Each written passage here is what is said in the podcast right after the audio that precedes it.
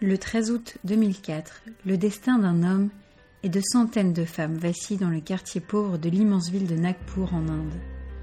C'est l'issue d'un parcours terrifiant aux airs de corruption et de révolution. Je suis Eugénie et pour vous parler de cette puissante affaire, je suis aujourd'hui avec Capucine, Cyrielle et Michael. Bonsoir. Bonsoir. Bonsoir. Voici le destin dramatique d'Akou Yadav, l'intouchable. L'Inde, cet immense pays d'Asie du Sud qui voit son territoire foulé par plus de 1,4 milliard d'êtres humains et tout autant d'interactions et de possibles affaires criminelles. Au centre géographique de cet État massif se trouve la ville de Nagpur. Voyant le jour en 1702, et avec une population actuelle approchant les 2,5 millions d'habitants, Nagpur est la cinquième ville à la croissance la plus rapide au monde. Nommée d'après la rivière Nag qui la traverse, elle est connue localement comme la ville orange, avec sa célèbre Orange de Nagpur. Elle est également connue comme la capitale du tigre de l'Inde, en raison de la présence de nombreux tigres de cette espèce.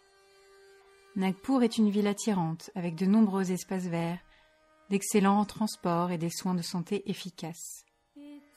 Mais cela ne veut pas dire que tous les habitants y sont logés à la même enseigne. Comme une grande partie de l'Inde, qui est ponctuée de palais et de bidonvilles, il existe un gouffre entre les riches et les pauvres. À Nagpur, le fossé existe littéralement entre le côté riche de Nagpur et son énorme bidonville de Kasturba Nagar. Le bidonville de Kasturba Nagar est densément peuplé, pauvre, et abrite des centaines de familles entassées dans des cabanes et des maisons de fortune. L'alphabétisation et la scolarisation sont rares ici, en particulier chez les femmes. Ses habitants se situent tout en bas de l'échelle sociale, de ce système de caste qui caractérise la société indienne. La majorité des locaux sont méprisés et appelés Dalits, un mot hindi qui se traduit littéralement par brisé ou dispersé. On l'appelle la caste des intouchables. Bharat Kalisharan Yadav, plus connu sous le nom de Aku Yadav, fait partie des castes inférieures, mais juste au-dessus de celle des Dalits. Il naît dans ce bidonville de Nagpur en 1971 ou 1970, on ne sait pas parfaitement. Aku est issu d'une grande famille de six filles et six garçons. Son père, Kalisharan Yadav, est laitier, mais il meurt lorsque Aku est encore petit. Le bétail est alors perdu et la famille ruinée.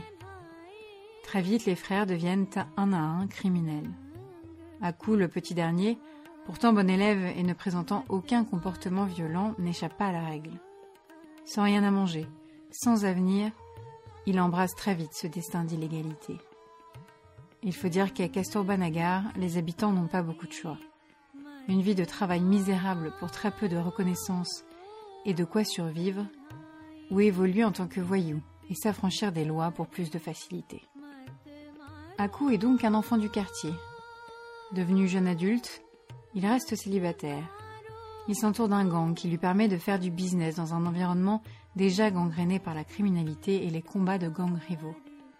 Petit à petit, Aku Yadav commence à boire, à jouer, à gaspiller son temps. Il vole de petits objets dans les maisons du quartier. Puis il observe qu'avec de l'intimidation bien placée, il peut obtenir davantage. Mina, une habitante du quartier, est l'une des premières à observer les actions criminelles du jeune homme. Elle et son mari accusent Aku d'avoir volé une montre chez eux. Celui-ci n'accepte pas ses propos et n'hésite pas à faire justice lui-même en battant le mari de Mina sous ses yeux. Dès lors, Aku sent qu'il peut aller plus loin sans être inquiété. La première plainte déposée contre lui en vertu de l'article 354 du Code pénal indien évoque seulement un attentat à la pudeur. Mais en réalité, tout le quartier est terrifié et personne n'ose se dresser contre ce bandit grandissant. Les célébrations et les mariages sont repoussés tant qu'Aku est présent. Les vendeurs ambulants évitent le quartier de peur d'être dépouillés par lui et sa bande. Un sentiment d'impuissance s'ajoute à la terreur quand les habitants constatent que la police ne fait rien contre lui. Car Aku a tout prévu. En échange de tuyaux sur les illégalités qui ont cours dans le bidonville, il obtient la clémence de la police, voire sa protection. De plus, le principe de caste rend le système pernicieux. Les plaintes des victimes d'injustice sociale ne sont pas prises au sérieux si elles sont portées contre une personne d'une caste supérieure. Et Aku, bien qu'issu d'une caste pauvre, reste supérieur aux Dalits, à qui bien entendu il s'en prend systématiquement. Au début des années 90, Aku Yadav est alors considéré comme ayant réussi à Kasturbanagar. Il passe de petit voyou au rôle de gangster et roi du bidonville.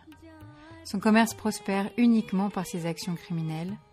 Avec les membres de son gang, ils extorquent sans limite les habitants. Il harcèle et intimide les hommes et femmes de tout âge. Il n'hésite pas à blesser quiconque résiste. L'extorsion devient sa principale source de revenus. Et très vite, Aku ne se contente pas de menacer ou de blesser les résistants, mais devient un véritable prédateur sexuel.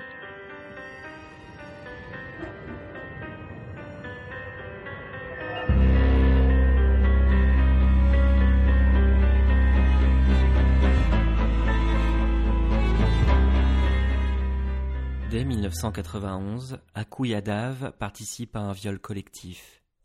En réalité, il s'agit de son premier acte d'agression sexuelle connu mais on peut facilement supposer qu'il n'en est pas à son premier coup. Les habitants sont non seulement impuissants face à une police qui ne bouge pas, terrifiés à l'idée de représailles de la part du criminel, mais aussi réticents à l'idée d'avouer ce qu'ils considèrent être un déshonneur. Le viol collectif de 1991 survient lorsqu'Akou et sa bande croisent un couple flirtant dans un bâtiment désert. Les deux jeunes gens, avec courage, portent plainte, et Akou purge tout de même une petite peine de prison mais elle semble insignifiante, et dès lors, il se sent de plus en plus libre d'agir à sa guise en tant que criminel. Avec ses acolytes, ils enlèvent des jeunes filles la nuit dans le bidonville de Katsurbanagar et continuent les viols collectifs. Leur mode opératoire est souvent le suivant. Ils entrent dans les maisons, frappent le père ou le frère, traînent la femme à l'extérieur la violent. Les victimes deviennent très nombreuses, au point que plusieurs habitants du quartier s'accordent à déclarer que réside dans chaque maison de Katsurbanagar une victime d'Aku Yadav. Le nombre exact de femmes violées n'est pas connu, mais par les nombreux témoins qui assistent à ces scènes, il est avéré qu'Aku n'hésite pas à attaquer dès le plus jeune âge, et aucune situation n'a grâce à ses yeux. Il viole aussi bien une enfant de dix ans qu'une femme enceinte de sept mois avec sa bande. Cette menace qui plane au-dessus des femmes du bidonville, permet à Akou de se servir sans vergogne chez les commerçants du quartier. Il devient de plus en plus gourmand. Il avait pour habitude de se servir dans les négoces sans payer, mais dorénavant, il exige en plus une taxe auprès de certains commerçants. Ceux-ci s'exécutent, de peur qu'Akou n'aille attaquer les femmes de leur famille. Mais au cœur de la terreur, une femme tient tête.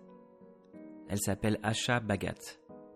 À la tête d'un commerce d'alcool, Acha entretient de très bonnes relations avec tout le quartier, mais surtout avec les criminels puissants qui lui apportent ainsi une certaine protection. Aku est intimidé par cette femme qui lui tient tête et le critique, il n'aime pas ça. Sa paranoïa le pousse à penser qu'Acha fomente des attaques contre lui, et il n'a pas totalement tort. Elle orchestre une attaque contre Aku par un groupe d'hommes armés. Il s'en sort notamment grâce à son ami Avinash Tiwari. Celui-ci lui fait don d'une partie de son sang pour qu'il survive. Aku aurait dû être reconnaissant auprès d'Avinash pour cette preuve d'amitié, mais ce dernier entretient une forte amitié avec l'ennemi d'Aku, Ashabagat, et ça, Aku ne le supporte pas. Lors d'une vive dispute, Aku va chercher une arme et revient vers son ami pour le poignarder. Avinash meurt de sa blessure. Aku devient donc tueur et purge sa première peine de prison à ce titre mais elle ne dure que dix mois. Son sentiment d'impunité est encore renforcé, comme toujours. Aller en prison ne représente même plus une menace pour lui. Il y retrouve ses amis et y obtient toutes sortes de faveurs. À sa sortie, il n'a qu'une chose en tête se venger d'Acha Bagat. En 1999, il entre dans la maison de celle-ci, où elle vit avec sa fille de 14 ans. Il traîne Acha dehors et la mutile, en lui coupant le nez, les oreilles et les seins. Puis il l'égorge, sous les yeux de sa fille. Celle-ci fuit chez sa tante dans un autre bidonville, et échappera ainsi à la folie meurtrière d'Akou, qui aurait préféré qu'aucun témoin ne soit présent. Il est arrêté, mais sa peine est encore plus insignifiante que les précédentes. Pour les actes de barbarie et le meurtre d'Acha, il ne purge qu'un mois et demi de prison. Les habitants de Katsurba Nagar ont alors perdu un de leurs défenseurs, en la personne d'Acha. Des tentatives d'agression, voire de meurtre, ont lieu auprès d'Akou, mais celui-ci est très prudent et flaire le danger. Il fuit quand il se sent menacé et échappe ainsi aux rares essais des habitants. La situation semble de plus en plus désespérée le bidonville de Katsurbanagar. Mais un acte de bravoure va faire basculer le rapport de force.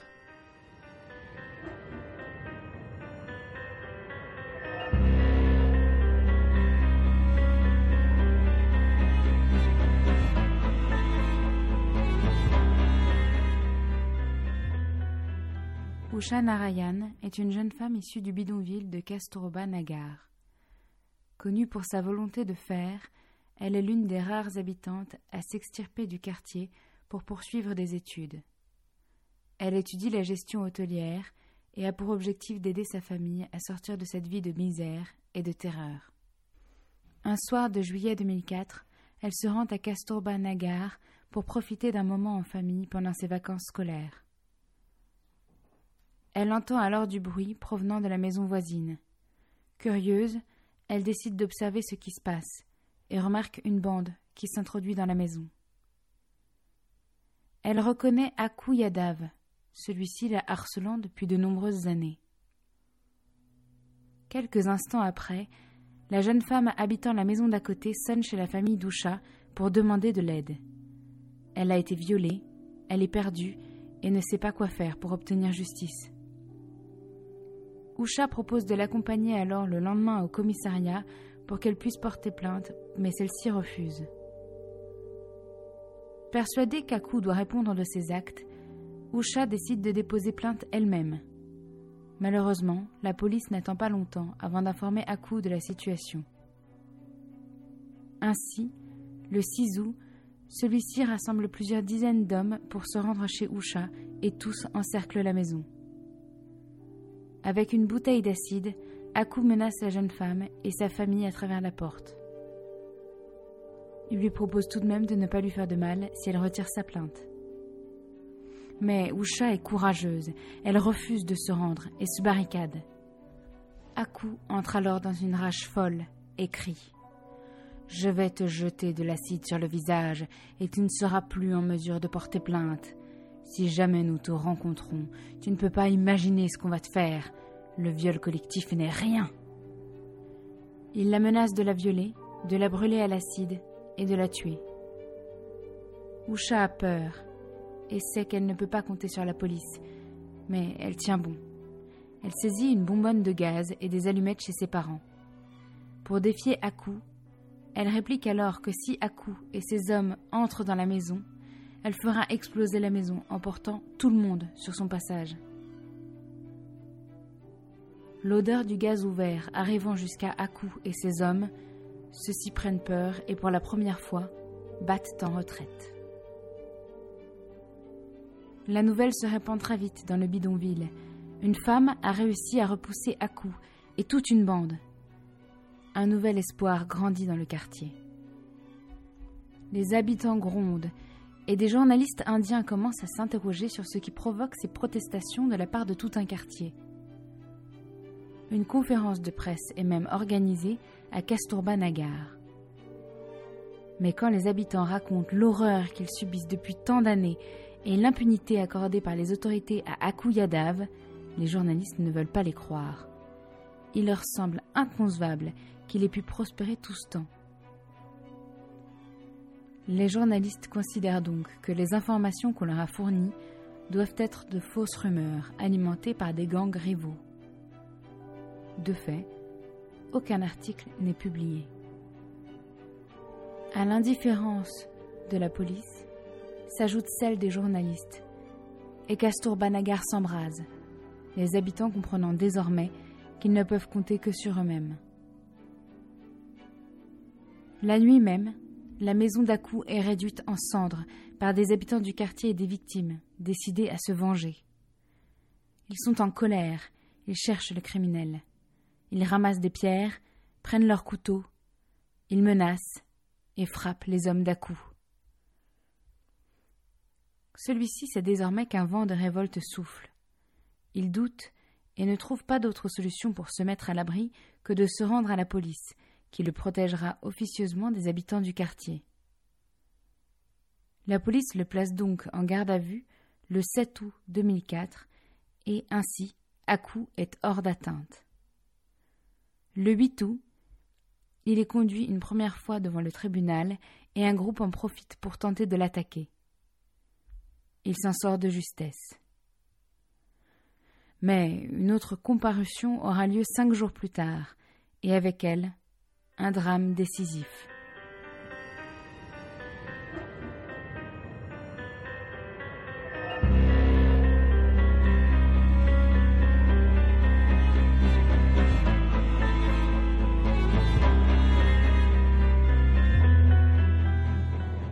Le 13 août 2004 à 14h, dans le tribunal numéro 7 du district de Nagpur, Yadav doit être présenté devant le juge pour une demande de caution. À cette date, Akou a alors 32 ans. Il pénètre dans une salle d'audience menotté à un codétenu et escorté par des policiers. Des centaines d'habitants de Katsurba Nagar sont présents. Ils l'attendent.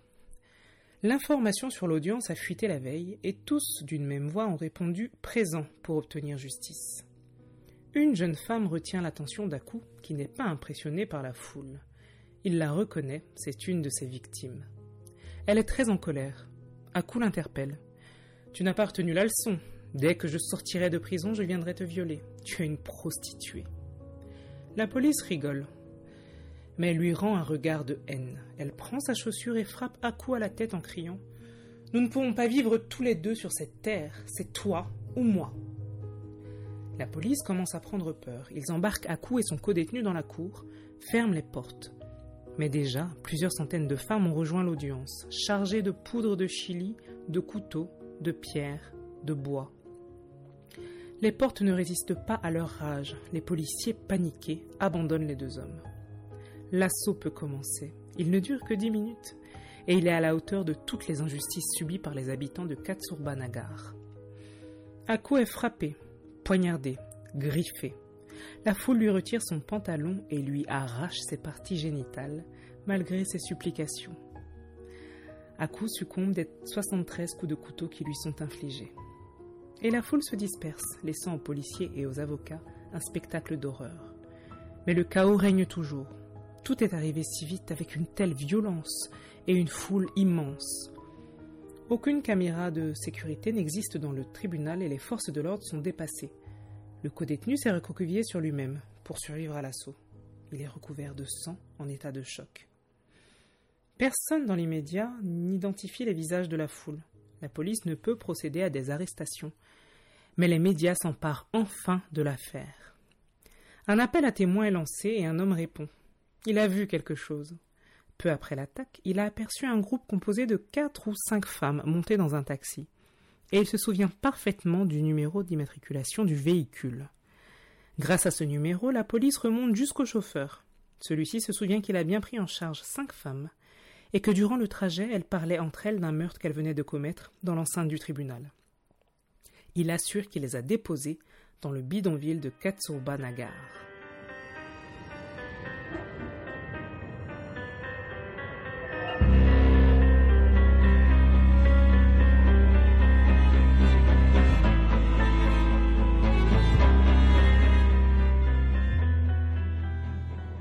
Grâce à ce témoignage, la police procède à l'arrestation de cinq femmes, dont une est enceinte. Elles sont incarcérées et d'autres témoins confirment avoir vu ces femmes dans le tribunal au moment du meurtre. Mais quelques heures après leur arrestation, des centaines de femmes du bidonville viennent protester devant le poste. Elles demandent leur libération et clament que si les cinq femmes doivent rester emprisonnées, elles doivent l'être toutes, car elles sont toutes responsables du meurtre d'Akouyadav. Les hommes du bidonville les rejoignent pour protester avec elles. La foule est de plus en plus déchaînée. La police ne peut pas laisser partir ces femmes.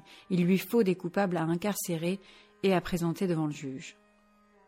Cinq femmes âgées décident alors de prendre la place de leur fille, de leur nièce ou de leur cousine en prison. Et à contre-coeur, la foule accepte cet accord et rentre à Castorbanagar. Le soir même, tous se réjouissent de la mort du criminel. Ils font un mouton, un festin indien. Ils dansent, ils chantent. Ils se sont vengés. Ils sont apaisés. Et enfin, l'Inde apprend les injustices dont ils ont été les victimes. Ils sont fiers de leurs gestes. Mais le lendemain, les habitants n'oublient pas les cinq femmes qui se sont sacrifiées pour rester en prison. Et ils manifestent encore devant cette prison, cette fois soutenus par de nombreuses associations. Ils accusent la police d'inaction, de responsabilité dans le drame qui s'est joué. Si elles avaient écouté les victimes, rien de tout cela ne serait arrivé. La cause prend de l'ampleur chaque jour qui passe, et plus de mille manifestants se retrouvent maintenant quotidiennement devant la prison. Face à une telle pression, les cinq femmes sont libérées et accueillies en héroïnes. Parmi elles figure la mère d'Acha Bagat, cette victime emblématique d'Akuyadav. Et les élus politiques n'hésitent pas à instrumentaliser l'affaire pour dénoncer la discrimination systémique que provoquent les castes indiennes. L'affaire présente dorénavant un nouvel enjeu. Mais c'était sans compter sur les arrangements de la justice avec l'histoire. Maintenant que les femmes ont été libérées, les magistrats affirment que ce ne sont pas des centaines de femmes qui ont tué Akuyadav, mais des hommes appartenant à un gang rival sur fond de guerre de territoire. Les femmes auraient servi de bouc émissaire et de mur de protection pour qu'ils puissent tuer le détenu caché. Mais cette version ne passe pas au bidonville. Les femmes veulent revendiquer le meurtre, prouver qu'elles sont capables, qu'elles sont fortes elles aussi. La police arrête quatre hommes à Kesturbanagar, déjà connus de leur service pour leur passé de délinquants. Mais les femmes continuent de se porter coupables, les quatre hommes se défendent, et les magistrats n'en démordent pas. Un comité d'enquête composé d'activistes locaux décide alors d'ouvrir une enquête indépendante pour démêler le vrai du faux. Tous les habitants du bidonville sont interrogés à nouveau par le comité. En septembre 2004, soit moins d'un mois après l'ouverture de ce comité d'enquête, le rapport est publié. Il conclut que ce sont bien les femmes qui ont tué Akuyadav, motivées par la vengeance des injustices sociales dont elles ont été les victimes durant de très nombreuses années de la part des autorités locales. Le document constate également que face à l'injustice sociale continue, les victimes se révoltent jusqu'à commettre des actes d'une grande cruauté. En 2005, 28 personnes, dont 7 femmes, sont inculpées du meurtre d'Akuyadav. Elles sont néanmoins libérées sous caution et les procès ne démarrent que le 12 février 2012, l'enquête ayant piétiné sur des témoignages très nombreux et pas toujours clairs, voire contradictoires. Enfin, le verdict est rendu, dix ans après les faits, en novembre 2014. Tous les accusés sont acquittés. Le magistrat donne dans la foulée une conférence de presse pour justifier sa décision. Akuyadav était resté trop longtemps impuni, et l'enquête n'a pas permis d'inculper sérieusement les accusés. Un doute raisonnable a motivé sa décision. Cette affaire, bien que dramatique, offre une issue sans précédent ainsi qu'une mise en lumière nette des injustices, du système de caste indienne et de la corruption gangrénant la police locale. À tel point que de nombreux films indiens et documentaires verront le jour à son sujet, jusqu'à un épisode Netflix sorti en 2022 sur les grandes affaires criminelles indiennes.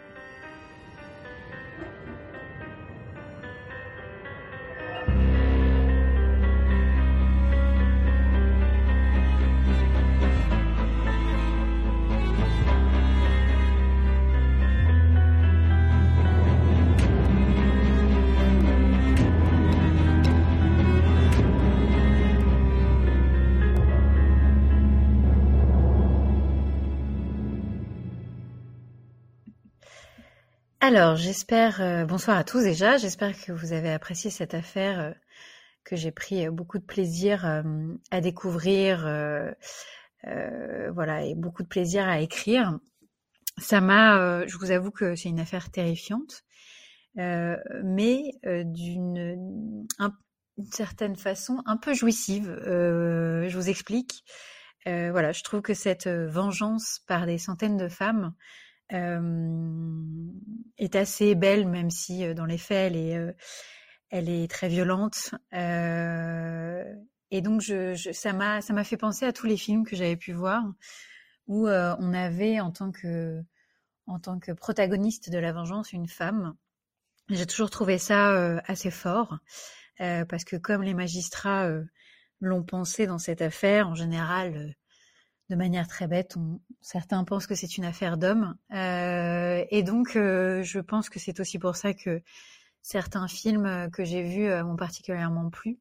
Alors, c'est c'est pas très original, les films que je vais vous citer, mais au moins je les ai vus. je sais que c'est important, Capucine. parfois, j'ai cité des films que je n'avais pas vus. donc, je vais vous en citer plusieurs si ça vous, si jamais vous ne les avez pas encore vus et que ça vous intéresse. Euh, si ce sentiment de vengeance euh, un peu féminine vous a plu. Euh, bien entendu, il y a les Kill Bill, surtout le 1 que moi j'ai beaucoup aimé. Il y a le 2 aussi qui vaut le détour, donc de Quentin Tarantino. vous avez True Grit, peut-être un peu moins connu des frères Cohen. Donc c'est un remaniement d'un film qui existait déjà, qui est sorti il y a quelques années, qui est vraiment très bien fait. Et euh, c'est une jeune femme euh, de 14 ans, dans, c'est un peu un, un sorte de Far West. Et euh, cette jeune femme veut se venger de la mort de son père. Et donc, elle est vraiment badass. Et, et c'est un film assez dur, mais, mais très, très bien réalisé. Il y a Millennium de David Fincher. Bon, ça, c'est...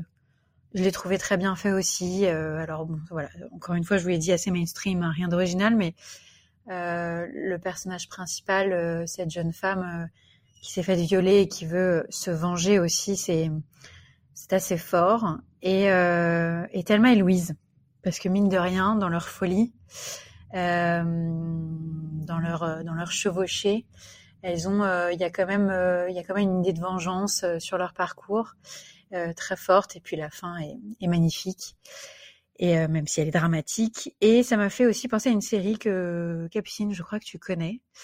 Euh, pareil, très mainstream encore une fois, mais qui fonctionne.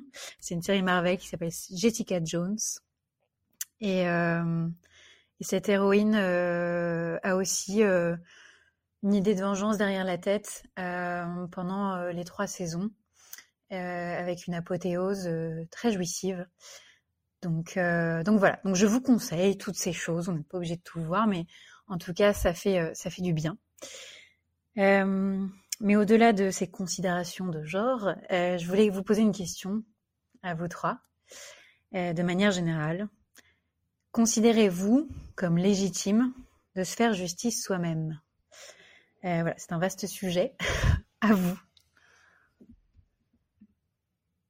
Alors déjà, Jenny, merci pour cet épisode, mais euh, ta connexion est extrêmement mauvaise, donc c'est possible que c'est possible que ça que ça ait été sauvegardé? Parce que c'est déjà arrivé par le passé, mais c'est possible que les, les auditeurs n'aient pas entendu, en tout cas ta question. Donc euh, je vais la redire, si ça t'embête pas. C'est au-delà de cette considération de genre. De manière générale, considérez-vous comme légitime de se faire justice soi-même C'est bien ça? Tout à fait. Merci beaucoup. Euh, euh, en effet, euh, j'ai vu Jessica Jones et moi je rajoute Véronica Mars, qui est une de mes séries préférées. Voilà. Hmm. ouais. J'adore cette série. bah merci pour cet épisode, génial, il est super. moi, à titre personnel, il m'a ému parce que j'ai trouvé ça très beau. aussi, ce truc de communauté qui se réunit pour pour se sauver mutuellement. Enfin, tu vois, c'est. Mhm. Mm. C'est que c'est hyper rare et j'ai vachement bien aimé ça. Euh, voilà. Est-ce que, est que quelqu'un a d'autre a, quelque chose à dire avant de répondre à la question?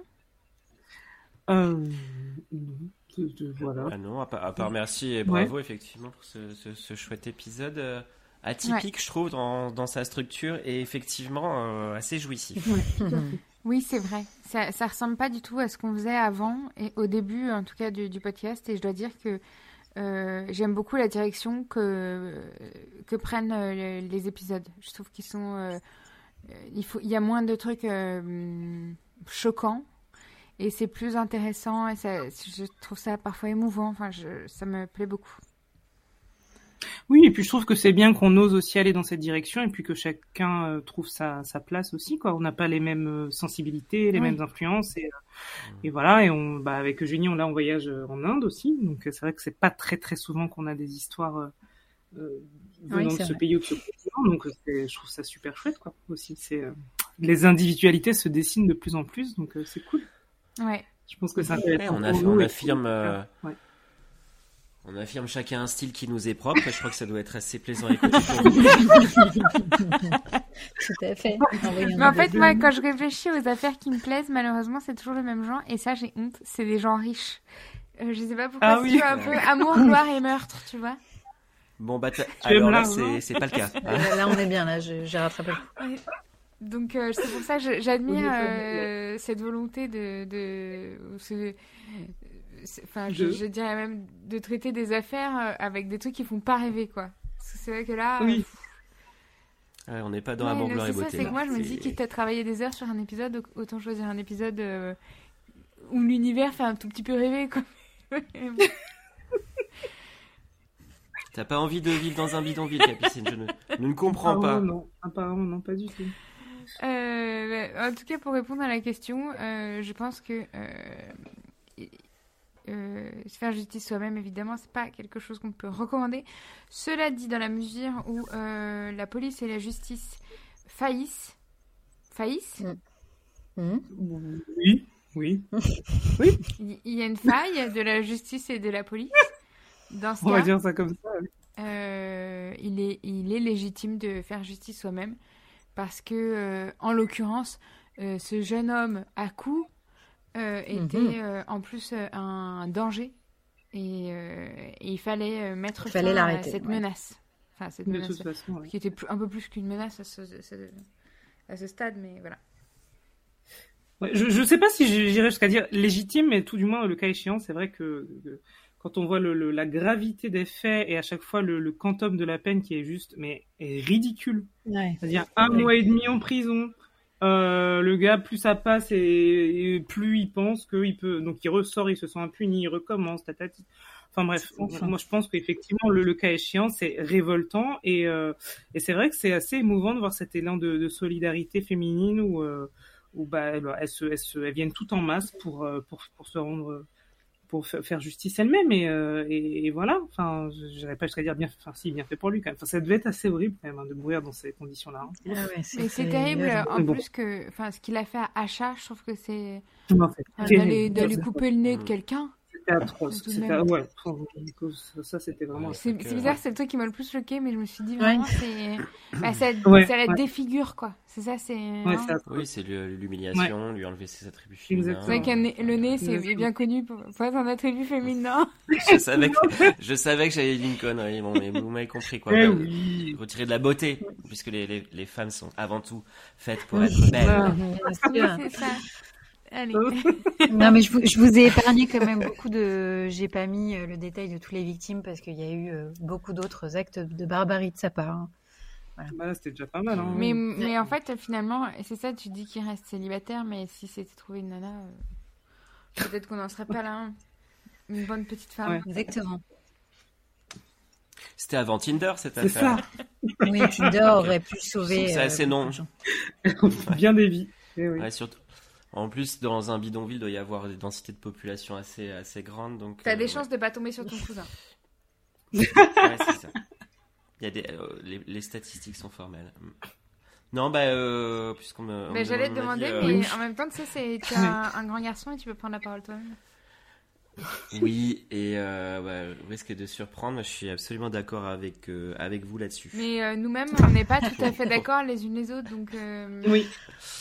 Non, non, mais je pense, euh, comme, euh, comme tu disais, Cyrielle, euh, on peut, ce serait presque un, enfin, un contresens de parler de légitimité au sens bah, légal du terme, mais, mais pour moi, c'est tout à fait compréhensible, voire même souhaitable, en l'occurrence, parce qu'il y a une vraie faillite de, de la justice et de, et de la police.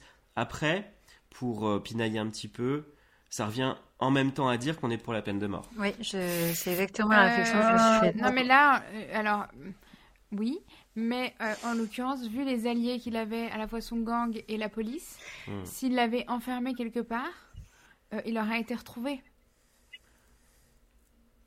Tu vois, c'est pas comme un vieux que tu, oui. peux, que tu peux mettre dans une cage, euh, dans un Ouais, jardin, et ouais, personne ouais, vient le ouais, chercher, tu vois. Hmm. Non, mais là, on était arrivé à un point où, en effet, tout avait failli. Donc, euh, euh, donc on, on avait l'impression que c'était la seule issue. La issue. Est-ce qu'on sait au moins si la peine de mort est, est effective euh, en Inde? Tu vois, ça, on ne sait pas.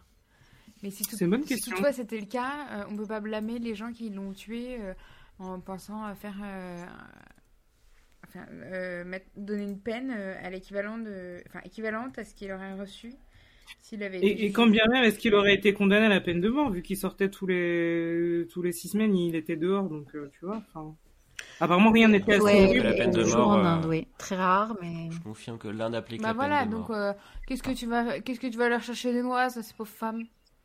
Par pendaison ou par arme à feu. Ah, de d'accord. l'arme à feu, ouais. Mais il y en a, il y en a eu 7 feu, depuis c'est moins pire que 2004. 32 ans. Il y en a plus depuis 2004, t'as dit, Il y en a eu 7 depuis 2004. Sept? Mais ça coûte très cher. Oui, oui. On y revient toujours, inlassablement. Exactement. C'est que moi, pognon. pas de parler que de ça.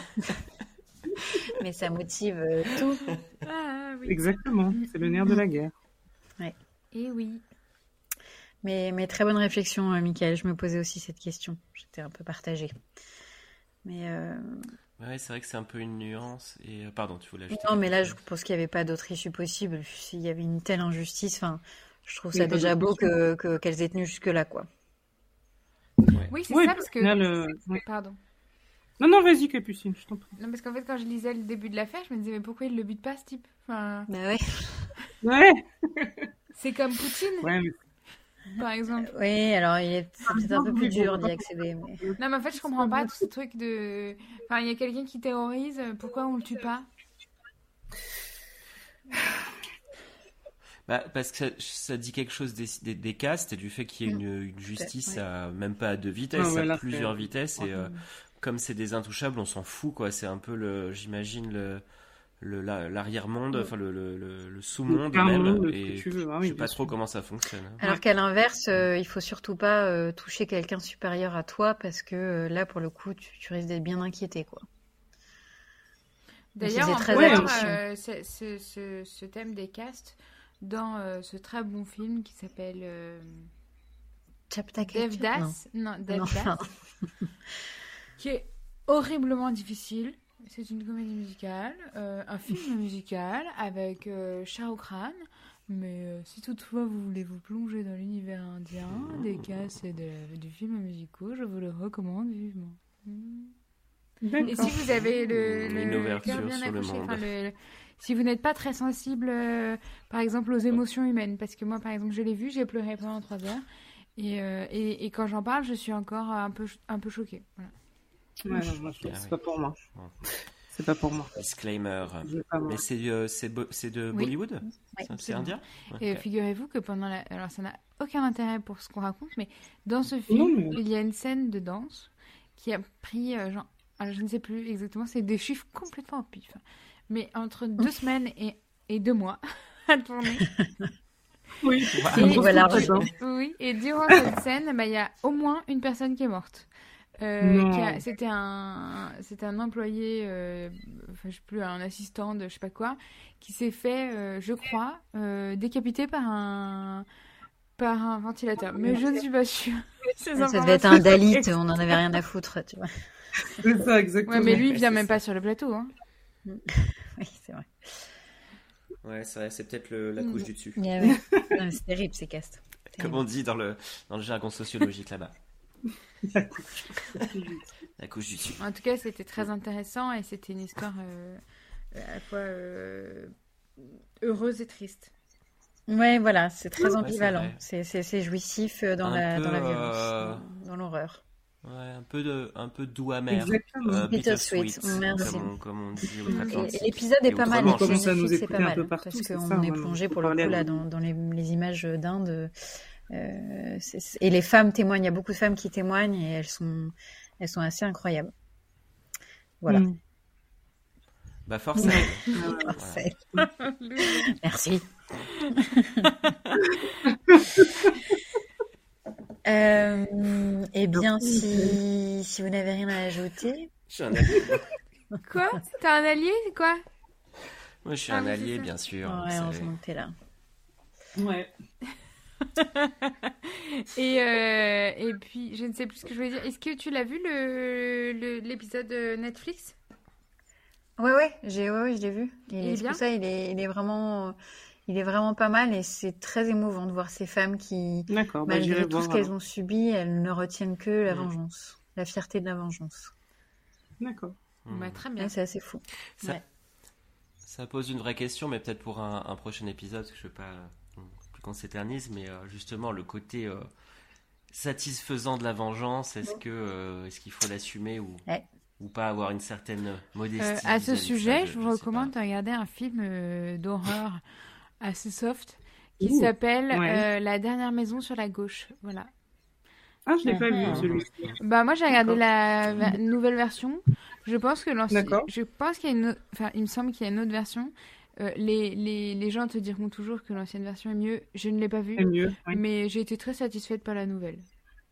Ok, D'accord, super. je me le note. C'est un film euh, Génial. pas mal de plaisir. Ok. Écoutez, si, si vous n'avez plus rien à ajouter, je vous propose de clôturer cet épisode et de, de saluer tous nos auditeurs Euh, oui, salut à tous. et de remercier. Noémie, euh, Noémie et Evan euh, toujours pour euh, leurs morceaux euh, qui, euh, qui bercent nos épisodes. Et, euh, et je dis, euh, et je vous dis à très bientôt. Le prochain épisode, c'est celui de Cyrielle. Ce sera moi. Et je garde la surprise pour le moment. Ah tu veux pas du tout donner d'indice? Ah non, non, non, non, non. non. Ça- Ah non. Tu- Même un indice nul. Donne un indice nul. Ah non, non, non, je ne vais pas donner d'indice nul. Au final, je vais changer d'avis. Ce sera plus Ah. ce que j'ai annoncé. Non, non, non. Non mais dis- par exemple tu peux donner un Bah, indice. bah, c'est vous par êtes exemple obligé- c'est une histoire avec des êtres humains. Tu vois. Par exemple, alors là, c'est ça. là, c'est bien. C'est une histoire avec des êtres humains, tout à fait. Ah, donc t'as Super. volé, volé mon indice. Ok. ok. On est rassurés. Génial. Bon bah alors félicitations à tous et puis plein de bonnes choses à vous. Merci à tous. Bonne soirée. Bonne soirée. Au revoir, bonne soirée.